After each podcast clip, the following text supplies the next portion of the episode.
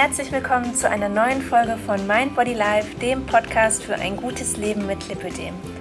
Heute habe ich Sabrina Picone zu Gast und sie hat sich was ganz Tolles überlegt, um ein wenig mehr Klarheit in unser Krankheitsbild zu bekommen, zu dem es ja viel zu wenig Forschungen bezüglich der Ursachen gibt. Sabrina hat Lopi gegründet. Das ist ein Online-Umfragenportal, das die Möglichkeit bietet, Erfahrungen und Daten von freiwilligen Betroffenen zu sammeln und zu veranschaulichen. Und so können eben neue Erkenntnisse gewonnen werden und auch Vermutungen untermauert werden. Und ähm, das bedeutet, je mehr sich an diesem Projekt beteiligen, desto klarere Ergebnisse erhalten wir. Und wie man jetzt mitmachen kann und welche und wie viele Umfragen gemacht werden und wie Lopi überhaupt genau funktioniert und aufgebaut ist und wie das alles ausgewertet wird, das erklärt ähm, Sabrina euch jetzt im folgenden Gespräch. Hallo Sabrina, schön, dass du dir die Zeit nimmst für ein kleines Gespräch, um uns Lopi vorzustellen. Ja, danke für die Einladung, das mache ich wirklich sehr gerne. Äh, Sabrina, du bist ja selbst Lipödem-Betroffene und ähm, seit wann bist du denn betroffen und ähm, was hast du denn, seitdem du die Diagnose hast, schon alles so unternommen? Mhm. Ja, also man muss ja immer sagen, betroffen ist man schon länger, als man die Diagnose hat. Und das war bei mir auch so. Also die Diagnose habe ich tatsächlich 2015 erst bekommen, also vor drei Jahren. Da war ich 26. Aber Lipödem habe ich tatsächlich eigentlich schon seit ich in der Pubertät bin. Also ich würde schätzen, so mit neun, zehn hat es vermutlich angefangen wie bei den oh. meisten vermutlich. Mhm. Und ähm, genau, also vor der Diagnose habe ich eigentlich nicht wirklich was unternommen, weil ich es einfach nicht wusste. Ja, klar. Und, ähm, klar, also ich hatte, also beziehungsweise ich habe eigentlich hauptsächlich sind bei mir die Arme betroffen und ähm, die oh, okay. eigentlich dann auch relativ massiv. Und die Beine haben mich daher eigentlich nie so wirklich gestört. Und ich dachte halt, okay, ich habe einfach ein bisschen dickere Beine. Ich meine, andere haben eine kleine Brust oder sind blond und ich habe halt dicke Beine. Es ist halt einfach so. Aber die Arme haben mich eigentlich wirklich immer sehr massiv gestört. Mhm. Und ähm, da aber meine Oma zum Beispiel auch sehr dicke Arme hat, dachte ich halt, na gut, ich habe halt einfach echt richtig Pech gehabt bei den Genen und habe einfach dicke Arme und habe damit einfach so ein bisschen gelebt. Ich habe unheimlich viel Sport immer gemacht, weil ich dachte, okay, Sport ist bestimmt gut. Und mhm. ähm, das hat es aber leider nicht wirklich besser gemacht. Dann habe ich äh, Anfang 20 probiert abzunehmen. Das hat auch gut geklappt, insofern, dass ich 10 Kilo im Gesicht und am Bauch abgenommen hm. habe, aber sonst nichts passiert ist. Und dann so Mitte 20 hatte ich echt so einen Punkt, wo ich dachte, okay, scheiß drauf, es ist einfach wie es ist und äh, ja, damit lebe ich jetzt einfach. Mhm. Genau, und dann kam die Diagnose, eigentlich total überraschend. Ich war beim Orthopäden und ähm, hatte den Ischiasnerv entzündet und musste deswegen zu so einem 3D-Wirbelsäulen-Scan im Sanitätshaus. Und im Sanitätshaus, als ich dann da in meinem Bikini stand, sagte auf einmal die Sanitätsfrau zu mir, ja, und hier mit im Lipödem, was machen Sie denn damit? Und ich dachte so, Lip, was? Hä? Was wollen Sie von mir? Ja. ja. Und ähm, bin dann total verstört aus diesem Sanitätshaus raus und wusste gar nicht, äh, ja, was ich damit anfangen soll und habe dann erstmal gegoogelt. Und klar, dann kam ich irgendwann ähm, zum Phlebologen und der hat mir das dann ausführlich erzählt, was das ist. Mhm. Ja, und dann hatte ich mit 26, wie gesagt, diese Diagnose und wusste gar nichts damit anzufangen. Ich habe mich dann relativ schnell dafür entschlossen, ähm, eine OP zu machen, beziehungsweise zwei OPs ah, okay. damals 2015. Einmal die Beininnenseite, weil ich da Probleme hatte, einfach ähm, an den Oberschenkeln innen und natürlich die Arme, beziehungsweise auch eigentlich nur die Oberarme, weil die bei mir extrem sind.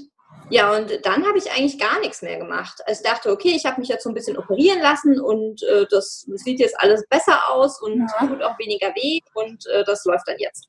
Ja, und dann hat es eigentlich auch, ja, wird es eigentlich immer schlimmer. Also wahrscheinlich die, die auch nur einen Teil operiert haben, die kennen wahrscheinlich das Problem. Es wird an den Stellen, die man vorher nicht auf dem Schirm hatte, die werden dann die Problemzonen. Und so war es dann bei mir eigentlich auch. Also die Unterarme hauptsächlich sind jetzt das Problem.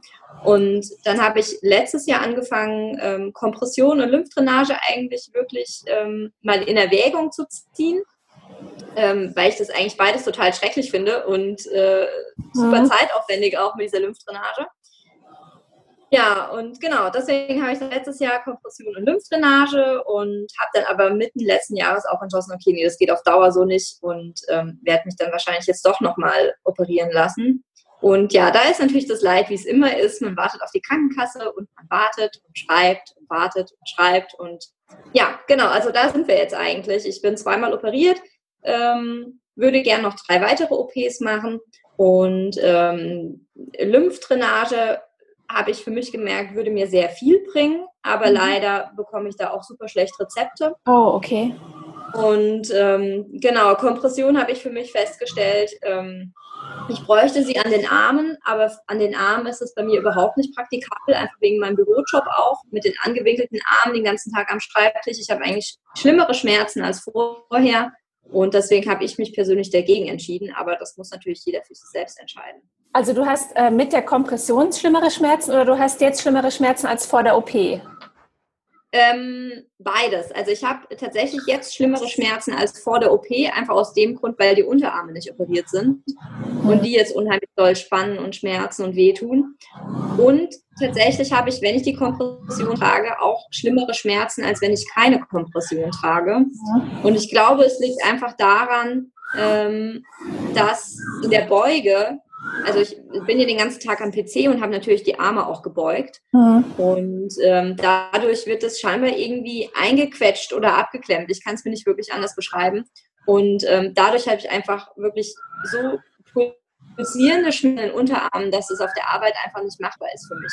Mhm. Und deswegen ja, also ich habe schon probiert und habe dann nach einer Stunde die Kompression von mir gerissen, weil ich dachte, ich muss die jetzt ausziehen, sonst raste ja. ich hier aus. Und ähm, ja, deswegen lasse ich das lieber. Hattest du denn ähm, vor der OP, vor der Arm-OP schon Lipidem im Unterarm oder ist es dann sozusagen gewandert und kam danach erst?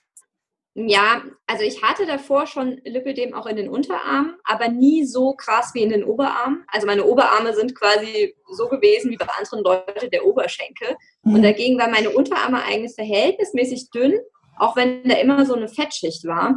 Und ich würde sagen, optisch hat sich nicht viel getan seit der OP an den Unterarmen, aber die Schmerzen sind einfach richtig krass geworden. Ja. Also das ist wirklich, ich würde echt, ich würde so gerne wissen, woher das kommt. Kein Mensch kann einem das sagen, kein Arzt, kein Heilpraktiker, kein einziger Mensch kann das sagen. Also ja, also, ja, ich glaube, wenn wir alle wüssten, woher es kommt, würden wir natürlich auch versuchen, es abzuschalten, aber einfach nicht. Ja. Ja, aber äh, damit wir vielleicht irgendwann mal wissen, woher es kommt, hast du dir was überlegt.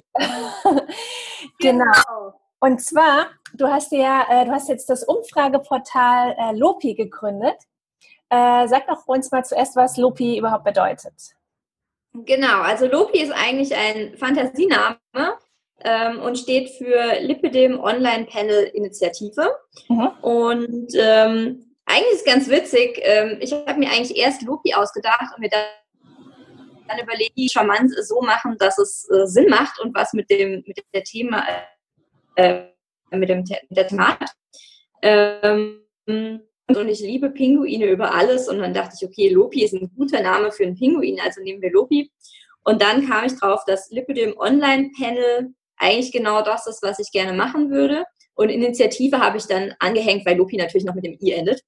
Und ähm, ich denke, was, äh, was Lipidem ist, muss ich keinem von den Zuhörern wahrscheinlich nee. erklären. Das sollte klar sein. Initiative letztendlich, weil sowas gibt es in der Art noch nicht. Auf jeden Fall habe ich es nicht gefunden. Und Online-Panel ähm, kommt klassisch aus der Marktforschung. Ähm, online ist klar, es funktioniert online basiert, also webbasiert.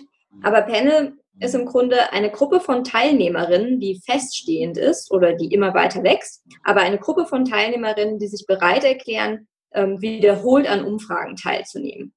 Und ähm, der Vorteil von dem Panel ist einfach, man hat eine Teilnehmerliste, also eine feste Gruppe oder eine wachsende Gruppe von Teilnehmerinnen, die aber immer ihre Basisdaten hinterlegt haben. Das heißt, mhm. ich muss nicht in der Umfrage quasi wieder von vorne starten, sondern ich kann ein gewisses Set an Fragen als gegeben voraussetzen. Mhm. Und im Sinne von Lopi wäre das natürlich zum Beispiel, ähm, Ihre Teilnehmerin hat ihr Lipödem-Stadium oder in Lipödem. Ich muss sie nicht bei jeder Umfrage nochmal neu fragen, was für ein Stadium hast du denn? Mhm. Sondern ich kann das einfach aus der Datenbank, die ich quasi erstelle, damit ähm, rausziehen. Und einfach wertvolle Umfragezeit, in der ich andere wichtige Themen äh, ja, fragen kann und muss nicht immer wieder die alten, selben, altbackenen äh, Fragen. Das ist eigentlich der Vorteil von einem Panel. Und ähm, ja, genau das ist Lopi, ein Online-Panel für Lipödem-Patienten. Okay, äh, lass uns mal an der Stelle gerade das Video ausmachen, weil es ist manchmal ein bisschen ruckelig. Ja, und, alles klar. Äh, es wäre schade, wenn dann die Leute abbrechen, weil es ruckelig Ja. Muss ich da irgendwas machen? Äh, also das, bei mir steht jetzt am Desktop ähm, Video abbrechen. Und das bedeutet aber einfach nur, dass dann das Video aus ist. Nicht, dass es komplett abgebrochen ist hier. Okay. Jetzt siehst du mich auch nicht mehr. Im Moment sehe ich dich noch. Okay. Hm. Mal schauen, wie mache ich das denn? Mhm. Weil ich sehe mich jetzt nicht mehr. Okay. Auch seltsam. Hm.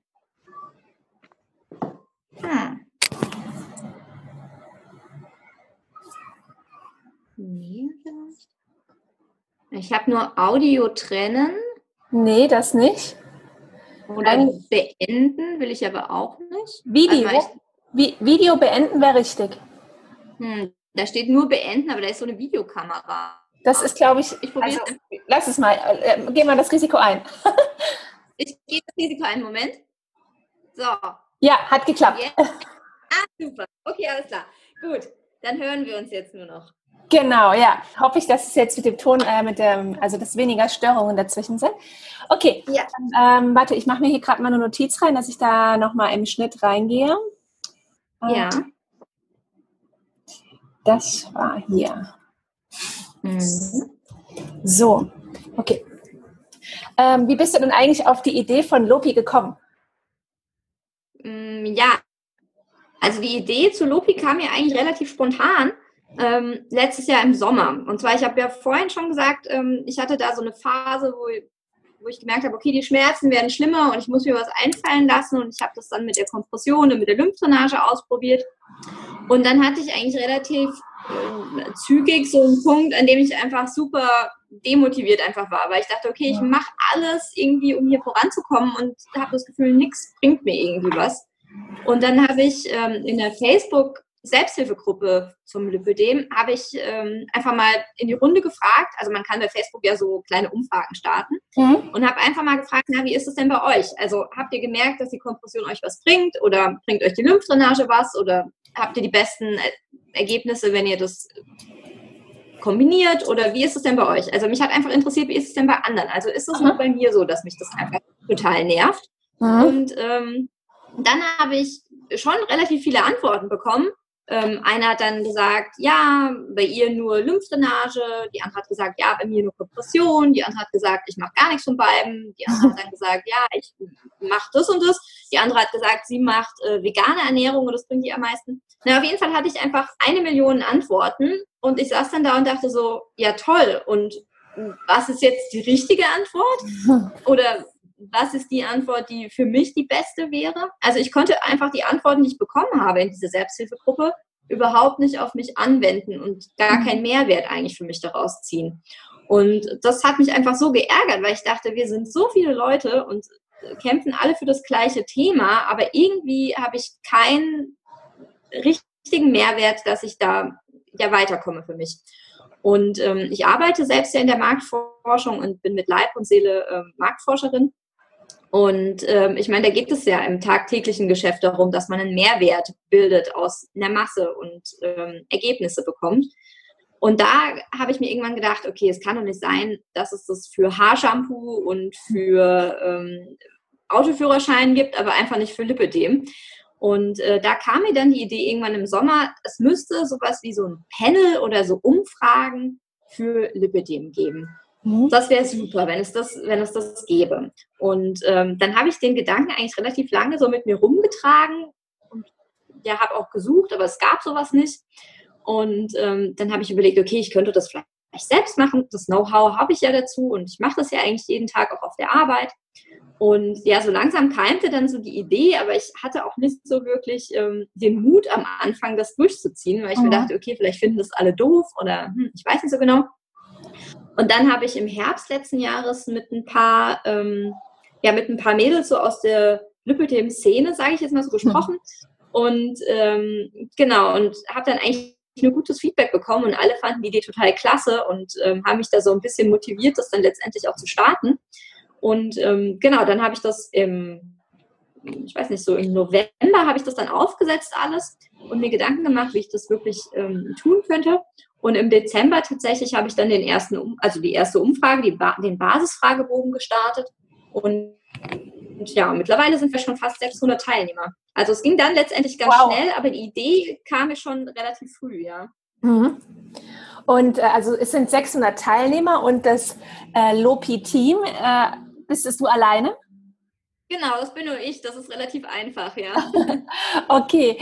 Und äh, wenn man jetzt ähm, gerne an so einer Umfrage oder im Grunde, man nimmt ja nicht an einer Umfrage teil, sondern man nimmt ja dann nach und nach an mehreren Umfragen teil. Ähm, welche Voraussetzungen muss man denn dafür erfüllen? Mhm.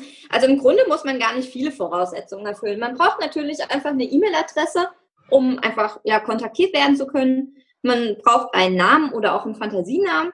Und ähm, ganz wichtig, man muss natürlich Lipödem haben. Und ich habe noch so als Zusatzeinschränkung ähm, die Prämisse gemacht, man sollte das Lipödem von einem Facharzt oder von einem Arzt diagnostiziert haben. Ja, das wird aber, ähm, das muss man jetzt aber nicht bei der Anmeldung irgendwie hochladen, sondern da vertraust du einfach, dass die, die Frauen, die sich dort anmelden, diese Diagnose schriftlich haben. Genau, also ich vertraue da einfach drauf, weil ähm, würde ich verlangen, dass jeder seine Diagnose hochlädt, dann hätte oh. ich, dann hätte ich quasi ähm, 600 ähm, Blätter zu Hause, die alle sehr viele persönliche und personenbezogene. Daten erhalten, die ich ja auch irgendwie dann verwalten müsste. Mhm. Und ähm, ich meine, es ist ja keine medizinische, also keine offizielle medizinische Studie. Und ja. deswegen glaube ich, wäre das vielleicht auch ein bisschen too much, wenn ich da äh, verlangen würde, dass jeder seine Diagnose schickt. Also ich setze einfach darauf, dass wir da alle ehrlich sind und ähm, auf der anderen Seite auch, ich glaube, jemand, der sowieso zu Lupi kommt, hat höchstwahrscheinlich sowieso auch Lipidem, sonst würde ja. er sich mit dem gar nicht freiwillig auseinandersetzen, weil ich meine, wer will denn freiwillig eine Krankheit haben, die er Richtig. nicht Lust hat? Genau. Ja, absolut. Und äh, wie sind denn die Umfragen aufgebaut? Also ähm, es ist ja nicht, dass es nur eine Umfrage ist, sondern das sind ja mehrere Umfragen. Und äh, genau. wie, wie setzen sich die zusammen? Mhm. Also klar, ich könnte auch eine große Umfrage machen, aber da sehe ich ähm, das Problem einfach, dass niemand nach 20 Minuten noch Lust hat, weitere 60 Minuten irgendwelche Fragen zu beantworten. Und deswegen habe ich mir gedacht, okay, wir machen mehrere kleinere Umfragen, die vielleicht nur fünf bis zehn Minuten jeweils dauern und ähm, immer ein Thema behandeln. Und wir starten alle gleich, also wir starten alle mit dem, mit dem Basisfragebogen, der die Grunddaten erhebt. Und das sind dann sowas wie, ja, welches Stadium, welcher Typ, trägt man Kompression, macht man Lymphdrainage, hat man Lymphomat, wie alt ist man, hat man Kinder, Bundesland, hat man schon OPs gemacht. Also einfach so die wichtigen Grundinformationen, die es braucht. Und danach gibt es dann verschiedene Zusatzfragebögen zu unterschiedlichen Themen, also zum Beispiel Kompression oder Operation. Und ähm, die Idee ist dahinter, dass jeder nur die Umfragen auch bekommt, die für einen wichtig sind. Also jemand, der keine OP gemacht hat und auch nicht vorhat, in naher Zukunft eine OP zu machen, wird natürlich keinen Operationsfragebogen bekommen, weil er die Fragen ja gar nicht beantworten kann. Mhm. Also somit ist einfach gewährleistet, dass sich niemand genervt fühlt von den Umfragen und jeder an den Umfragen teilnimmt, die für ihn wichtig sind und die ihm dann auch Spaß machen. Okay, und ähm, welche Umfragethemen hast du so in nächster Zeit geplant oder welche äh, gab es bisher schon so? Genau, also wir haben ähm, gestartet im Dezember mit dem Basisfragebogen, ähm, den ja quasi jeder bekommt und der wird auch unendlich lange quasi laufen, weil den ja jeder beantworten muss, der auch neu dazukommt. Und ähm, dann werden wir es so handhaben oder haben wir schon gehandhabt, dass wir ähm, abstimmen, welche Themen als nächstes behandelt werden sollen. Wir haben Ende Dezember abgestimmt, dass das nächste Thema, also das Thema, das die meisten interessiert, das Thema Lipidem und Ernährung ist. Mhm. Und ähm, genau, am Ernährungsfragebogen sitze ich jetzt quasi. Und ähm, so eine Fragebogenentwicklung dauert einfach unheimlich lange teilweise, weil man muss sich ja Gedanken machen, was will man fragen, wie stellt man die Fragen, dass sie auch eindeutig sind. Man muss den Fragebogen programmieren, man muss ihn testen und so weiter. Es dauert einfach ein bisschen. Genau, und beim Thema Ernährung habe ich dann auch ähm, gesammelt, welche Fragen interessant wären. Also durfte jeder, der bei Lupi mitmacht, sich auch einbringen und sagen, was ihn interessieren würde. Und da ist es jetzt so, dass wir gesammelt haben, ähm, die aktuelle Ernährung, ähm, Diäten oder Ernährung, die man schon ausprobiert hat, die Auswirkungen auf Schmerzen oder Gewichtsentwicklung, Umfangsreduktion oder Zunahme, ein Vitaminmangel, eine ärztliche Empfehlung, die man vielleicht bekommen hat zum Thema Ernährung, Unverträglichkeiten, Allergie, Nahrungsmittel, Zusätze und so weiter. Mhm. Also, genau. Und so entsteht dann der nächste Fragebogen. Und die okay. Themen, die sonst noch in Ausstellen, äh, genau, die Themen, die sonst noch ähm, ja beliebt waren, war zum Beispiel Lipödem und Psyche mhm. oder der Zeitverlauf des Lipödems, also wie entwickelt sich das einfach über viele Jahre oder auch das Thema Lipödem und Sport. Also wir haben eine relativ große Sammlung an Themen, die alle super interessant finden und ähm, wir müssen einfach Step by Step jedes Thema nacheinander abhandeln. Und ähm, genau, also da bin ich eigentlich auch immer auf den Input der Teilnehmerinnen angewiesen, sodass jeder auch Spaß dran hat und nicht gelangweilt wird. Mhm. Und wenn jetzt äh, so ein Fragebogen erstellt wurde und äh, einmal von allen komplett ausgefüllt wurde, ähm, wie funktioniert denn die Auswertung? Also machst du das irgendwie manuell oder ist es automatisiert und du kriegst dann am Ende irgendwie so ein Ergebnis ausgespuckt oder wie läuft das? Mhm. Also ähm, automatisiert wäre natürlich super, aber das ähm, wäre mit unheimlichen Kosten einfach verbunden. Also diesen, diese Programme, die das automatisch machen, sind einfach unheimlich teuer und ich mache das natürlich alleine und ich mache das ähm, einfach nur aus Spaß an der Freude. Deswegen muss ich die Kosten natürlich gering halten. Das heißt, ich mache das alles manuell, ja. ähm, hauptsächlich mit Excel im Moment und ähm, genau mit Excel und dann äh, eine Pivot-Tabelle, wem das was sagt und dann mhm. einfach ähm, Charterstellung in PowerPoint, also wirklich hands-on quasi. Mhm. Und ja, so eine Auswertung funktioniert eigentlich ganz einfach. Ich lade mir die Daten, die alle eingegeben haben, runter in der Excel-Tabelle und dann muss ich die Daten natürlich erstmal vorbereinigen, also schauen, ob alles stimmig ist. Ich lese mir die offenen Kommentarfelder durch, ob da vielleicht noch ein interessanter Hinweis war.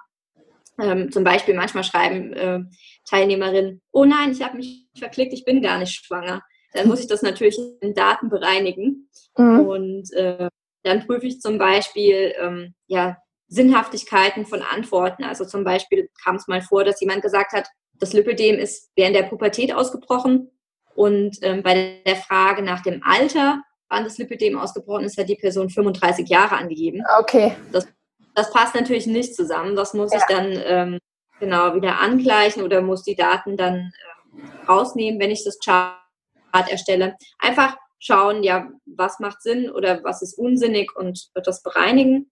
Und dann muss ich natürlich, nachdem ich die Daten sauber gemacht habe, muss ich dann im PowerPoint natürlich mir erstmal überlegen, was will ich darstellen und wie will ich es darstellen. Dann muss ich natürlich Vorlagen erstmal ähm, erschaffen, in die ich dann die Daten einfüllen kann. Das mache ich für jede Frage eigentlich, dass ich mir einfach so eine einfache Auszählung mache, wer hat was geantwortet, ganz klar. Und im zweiten Schritt gucke ich mir dann an, ähm, was sind so versteckte, aber spannende Inhalte der Daten. Also zum mhm. Beispiel hat Stadium 1 was anderes gesagt als Stadium 3 oder haben die jüngeren Teilnehmerinnen was anderes gesagt als die älteren Teilnehmerinnen. Mhm. Und dann beginnt eigentlich so eine Art Detektivarbeit in den Daten, die aber super spannend ist, weil man ganz ähm, tolle Sachen manchmal entdeckt. Vielleicht Sachen, die man schon erwartet hat, wie zum Beispiel, dass hauptsächlich Stadium 3 Patientinnen ein Lymphomat haben. Mhm. Aber manchmal entdeckt man auch ganz spannende Sachen, wie zum Beispiel, ähm, wie das Lipödem-Stadium mit dem Gewicht zusammenhängt oder so. Und ähm, das ist eigentlich das, was mir am meisten Spaß macht in der ganzen Sache, nämlich ähm, ja so ein bisschen Detektiv in den Daten spielen. Und das gehört eben auch zur Auswertung dazu. Das heißt also, es ist gar nicht so, wie ich mir das jetzt vorgestellt habe, das rattert sozusagen durch so eine Maschine, sondern du fasst das eigentlich jedes Einzelne nochmal so richtig an und guckst dir das an. Ne? Und ähm, genau. wie ist es denn dann jetzt so in dem Zusammenhang mit dem Datenschutz? Siehst du dann so richtig, wer das äh, beantwortet hat oder ist es eher anonym? Also wie sind die Daten geschützt, die da abgegeben werden? Mhm. Also anonym, jein. Ich meine, es ist ein Panel, ja. Also jeder hat sich verpflichtet, quasi wiederholt an Umfragen teilzunehmen. Deswegen mhm. bekommt ja jeder von mir auch einen Code geschickt, der ihm gehört, wie eine Art Passwort quasi. Mhm. Das heißt, wenn ich mich jetzt hinsetzen würde und würde mir in jeder Datenzeile anschauen, welcher Code gehört welcher Teilnehmerin, dann könnte ich das natürlich zu einer Person zurückverfolgen. Anders geht ja. es ja auch gar nicht bei dem Panel. Ähm, wenn es komplett anonym wäre, hätte ich einfach nur einen Online-Link, den ich quasi ins World Wide Web stelle und jeder, der möchte, kann diesen Link beantworten. Mhm. Das wollen wir natürlich aber nicht, weil das nicht der Sinn des ähm, Lopi-Panels einfach ist. Was aber tatsächlich so ist, ähm, die Umfragedaten, also die Daten, die jeder Einzelne eingibt, sind nicht gespeichert mit der E-Mail-Adresse und dem Namen, mhm. die die Person okay. hinterlegt. Also ich habe quasi zwei Dateien. Ich habe eine Datei, da verwalte ich den Namen, die E-Mail-Adresse und den Code, den ich jeder Einzelnen zuschicke. Und dann habe ich die zweite Datei, nämlich die Umfragedaten. Und dort ist nur noch der Code drin. Und ähm, der Code ist sieben- bis achtstellig und besteht nur aus Buchstaben. Und bei 600 Teilnehmerinnen habe ich nicht im Kopf, wer welchen Code hat. Das heißt, wenn ich mir nur die Umfragedaten anschaue, was ich auch mache, dann zählt für mich eigentlich nicht die einzelne Person, sondern für mich zählt die Masse. Ich will ja wissen, was sagt die Masse der Befragten und nicht, was sagt Katrin Müller bei Frage XY. Also es würde mir ja auch gar keinen Mehrwert bringen, zu wissen, was eine einzelne Person sagt, denn dann kann ich in so eine Facebook-Selbsthilfegruppe gehen. Dann weiß ich genau, was Person A zu einer Frage sagt, ja. sondern ich will ja wissen, wie verhält sich die Masse. Und deswegen braucht man eigentlich gar keine Angst zu haben vor diesem ganzen Datenschutzthema, weil ähm, ich als Marktforscherin interessiere mich für das, was am Ende rauskommt und nicht, was die Einzelperson sagt. Hm. Okay, verstehe. Und ähm, kann man denn auch als Teilnehmer in so eine Umfrage einsehen? Hm. Also es gibt genau. ja wahrscheinlich immer so Zwischenergebnisse, oder? Genau, also ähm, den Stand jederzeit einsehen ist natürlich nicht möglich, einfach weil es nicht automatisiert funktioniert, mhm. sondern es bedarf ja meiner manuellen Arbeit. Aber ich habe es tatsächlich so gemacht, ähm, dass wenn ich den Umfragelink verschicke, dann ja beantworten eigentlich die meisten so nach zwei, drei Tagen den, die Umfrage. Und dann hat man schon mal so einen Zwischenstand, den füge ich dann auch tatsächlich schon in die PowerPoint-Charts ein und verschicke auch schon mal die, die Info, dass es die neuen ähm, Daten zum Anschauen gibt. Und wenn ich dann sehe, okay, nach einer Woche haben noch 150 Leute mehr geantwortet, dann update ich einfach die Charts und gebe jedem nochmal eine kurze Information. Also mit dem Basisfragebogen zum Beispiel, den habe ich jetzt schon dreimal aktualisiert. Wir hatten einmal einen Stand mit, ich glaube, 120 Teilnehmerinnen, dann einen Stand mit 250 Teilnehmerinnen und jetzt vor drei Tagen habe ich nochmal einen Stand aktualisiert mit 520 Teilnehmerinnen. Okay, also das bedeutet, ähm, die, dieses Basisdatenblatt ist ja jetzt schon der erste Schwung oder die ersten drei Schwünge sind ja in dem Sinn schon gelaufen. Als nächstes kommt jetzt Ernährung. Wenn ich jetzt einsteige, ich habe mich zum Beispiel letzte Woche angemeldet, wenn du mir jetzt die erste E-Mail schickst, dann kriege ich erstmal so diese Basisdatenabfrage, diesen Bogen. Ne? Und dann genau. vielleicht bekomme ich in vier oder fünf Wochen, bekomme ich dann, wenn es dann soweit ist, die Ernährung. Das heißt, genau. wer sich neu anmeldet, ähm, bekommt dann direkt mehrere Umfragen wahrscheinlich zugesendet, oder? Wenn es jetzt schon drei Umfragen gibt. Genau, also als erstes bekommt man immer den Basisfragebogen und es ist auch wichtig, dass man den ausfüllt. Wenn man den Basisfragebogen ja. ausfüllt, bekommt man auch die anderen nicht. Aber okay. äh, genau, wenn man den dann ausgefüllt hat, dann bekommt man alle, die es in Zukunft eben gibt. Okay, und wie ist dann jetzt so die Planung? Ähm, also es haben jetzt ja inzwischen, wenn ich es so grob zusammengerechnet habe, ungefähr 800 oder 900 mitgemacht, ne? Mm, insgesamt haben 520 mitgemacht. Ah, okay, 520. Und ähm, wie lange planst du, dass das Ganze laufen soll? Also was wäre so deine Idealzahl, wo du sagst, das ist eine total repräsentative Zahl, mit der wir jetzt irgendwie arbeiten können und mit der man ja einen Schritt weitergehen kann? Vielleicht mhm. Ärzte dazu holt oder wie auch immer, was dann der nächste Schritt wäre. Ja, also im Sinne von nächster Schritt? Eigentlich gibt es gar keinen nächsten Schritt, weil wir wollen ja das, oder hauptsächlich sollen die Lopi-Daten eigentlich dazu da sein, dass wir Patientinnen wissen, was los ist. Also es ist nicht jetzt erstmal geplant, dass wir die Daten nehmen und ich sage jetzt mal, irgendwas damit tun. Okay. Das können, wir, das können wir vielleicht tun. Vielleicht bietet sich das zu irgendeinem Zeitpunkt auch an. Mhm. Ähm, dann können wir darüber sprechen, ob das auch alle möchten. Es kann ja sein, dass jemand gar nicht möchte, dass irgendwas mit seinen Daten passiert. Dann müssen wir das nochmal abklären. Aber im ähm, Augenblick zählt hauptsächlich, dass es so ein selbsterhaltendes System ist. Also wir wollen unsere Daten dafür benutzen, dass wir besser Bescheid wissen. Okay, das heißt sozusagen, wir selbst äh, sind jetzt in der Forschung in eigener Sache tätig, in, in der großen Gemeinschaft. So genau, so kann man das nennen, genau. Und ja. sollte irgendjemand mal bei mir anklopfen und irgendwas mit diesen Daten vorhaben, dann werde ich mir auch sehr gut überlegen, ob ich das möchte und natürlich mhm. auch die Teilnehmerinnen fragen, ob das in Ordnung ist. Aber ja. so weit sind wir gar nicht. Ja. Genau.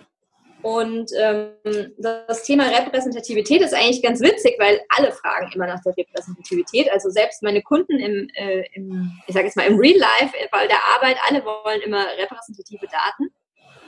Und da ist natürlich die Frage, was ist denn überhaupt repräsentativ? Und das ist einfach super schwierig zu beantworten. Vielleicht sage ich dazu einfach nochmal ein paar kurze Worte, weil ich glaube, nicht allen ist klar, was es bedeutet. Mhm. Und äh, ja, Repräsentativität heißt eigentlich salopp gesagt, dass was Kleines für etwas Großes steht. Das heißt, dass also wenige Leute für alle Leute stehen oder für sehr viele Leute. Und diese alle Leute oder viele Leute nennt man also die Grundgesamtheit. Mhm. Und ähm, das ist davon abhängig, was will ich überhaupt untersuchen. Ein einfaches Beispiel. Wenn ich zum Beispiel wissen möchte, wie mein neues Shampoo für gefärbte Haare ankommt, dann wäre es ja Quatsch, wenn ich jemand frage, der gar keine gefärbten Haare hat. Das heißt, diese Person, die keine gefärbten Haare hat, ist gar nicht in meiner Grundgesamtheit, also steht überhaupt gar nicht für viele oder alle Leute in meinem Zusammenhang. Mhm. Das heißt, ich muss erstmal, äh, muss erstmal festlegen, was will ich überhaupt untersuchen.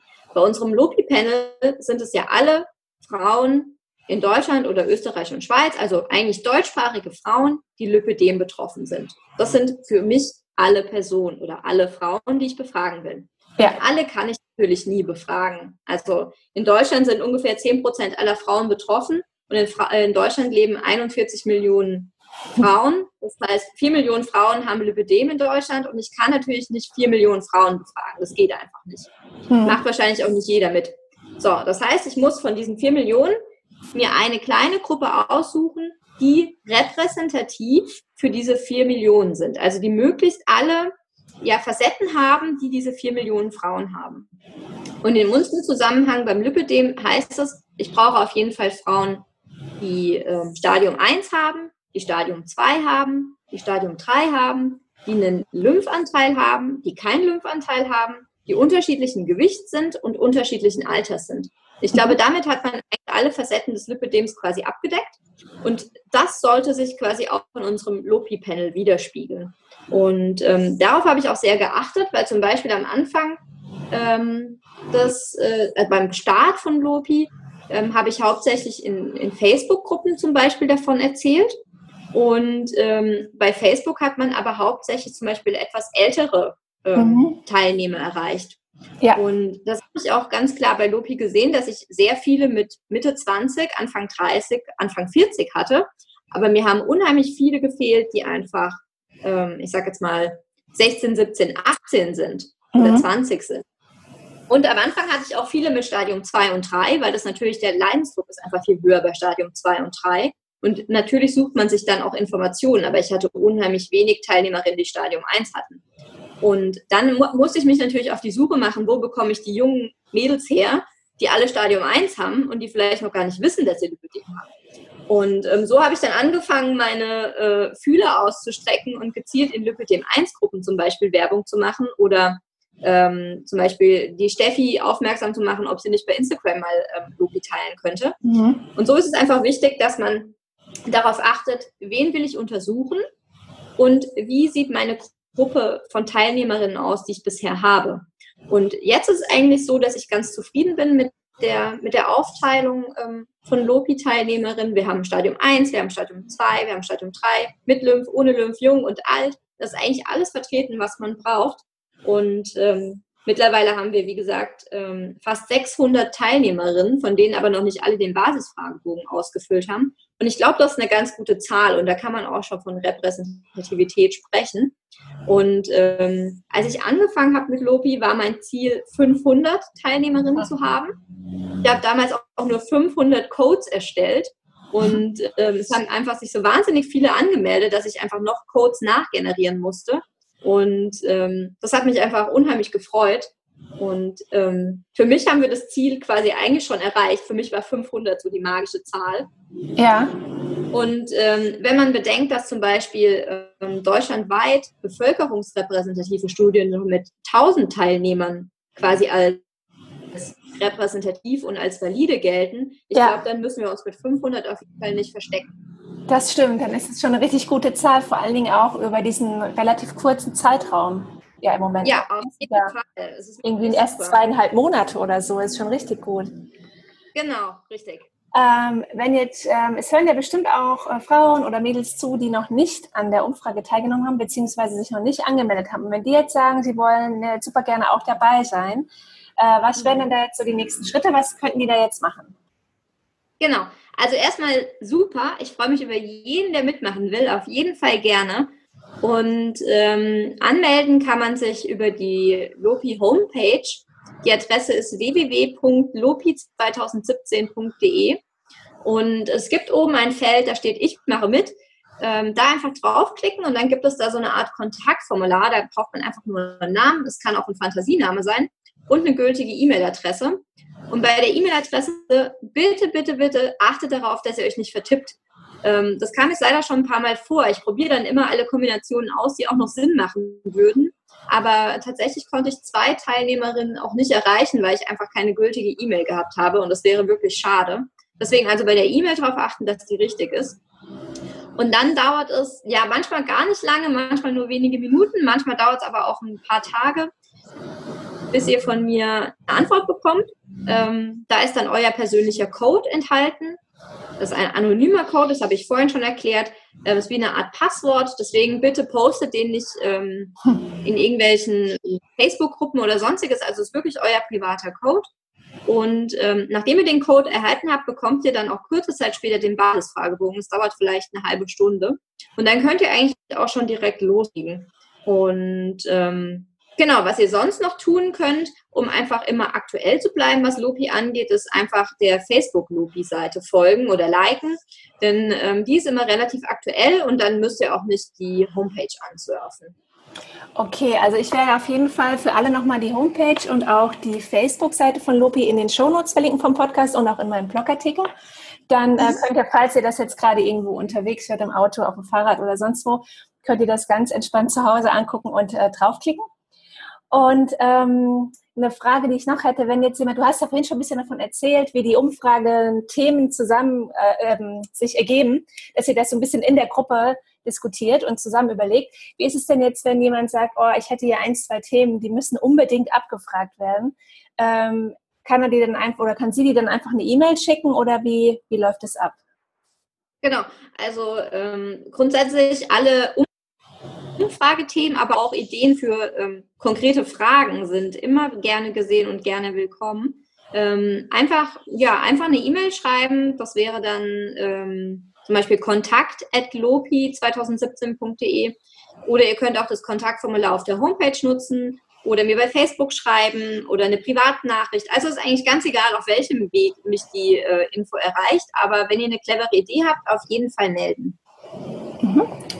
Okay, und also 600 oder schon ein bisschen über 600 ist ja schon eine richtig tolle Zahl. Aber es wäre natürlich super, wenn noch mehr mitmachen und wenn und dafür ist ja auch wichtig, dass die Umfrage geteilt wird. Also es wäre super, wenn ihr die Idee toll findet, dass ihr sie auch teilt, also dass ihr natürlich erst mitmacht und dann teilt.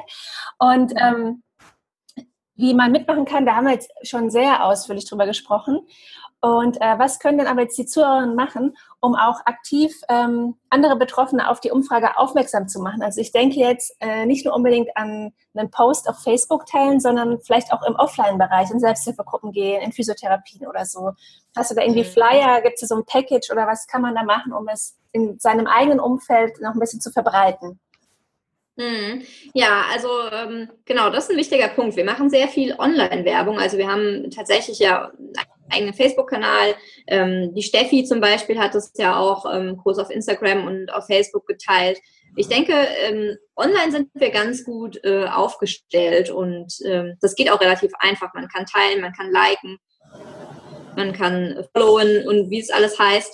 Ähm, aber ja, wie du eben sagst, also offline da können wir auf jeden Fall noch mehr Werbung machen. Und ich denke, ähm, jede der Zuhörerinnen hat bestimmt ein oder zwei Bekannte oder Freunde, die vielleicht auch Lipödem haben. Da kann man schon anfangen, also im ganz kleinen Rahmen, einfach da schon zu erzählen, dass man da mitmacht und dass man das gut findet und den Link einfach weitergeben. Mhm. Ähm, Flyer gibt es aktuell noch keine. Aber wenn viele sagen, sie hätten da einen Ort, wo sie Flyer auslegen könnten, dann dürfen sie sich gerne bei mir melden. Dann können wir darüber mal ähm, diskutieren, ob das vielleicht ähm, Sinn macht oder ob das clever ist. Dann ähm, ja, würde ich natürlich auch Flyer erstellen, ja, denn jede, jede Person, die mitmacht, ist eine Person, die wir brauchen. Mhm. Ähm, ansonsten, wenn jemand natürlich selbst einen Blog schreibt oder selbst YouTube-Videos dreht oder was auch immer, dann gerne erzählt von Lopi. Ihr dürft mir auch gerne schreiben. Dann bekommt ihr von mir auch Material, das ihr gerne benutzen dürft. Also ich denke, wenn jeder im kleinen Rahmen anfängt und nur einer Person davon erzählt, die mitmacht, dann sind wir alle schon glücklich. Super.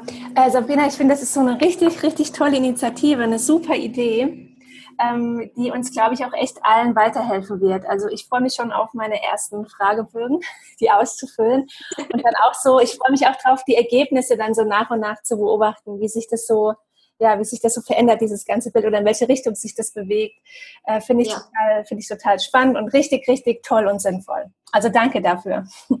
Ja, ich danke jedem, der mitmacht, ja, denn ohne euch oder ohne alle könnte ich die, das ja auch gar nicht machen, ja. Und ich bin auch immer gespannt wie so ein kleiner Flitzebogen und freue mich wie so ein kleines Honigkuchenpferd, wenn ich dann sehe, dass wieder 50 Leute den Umfragebogen ausgefüllt haben und wie sich dann die Ergebnisse verändern und was dabei rauskommt. Also ähm, ich freue mich und wenn ihr euch auch alle freut, dann denke ich, ist jedem geholfen. Perfect Match. ja.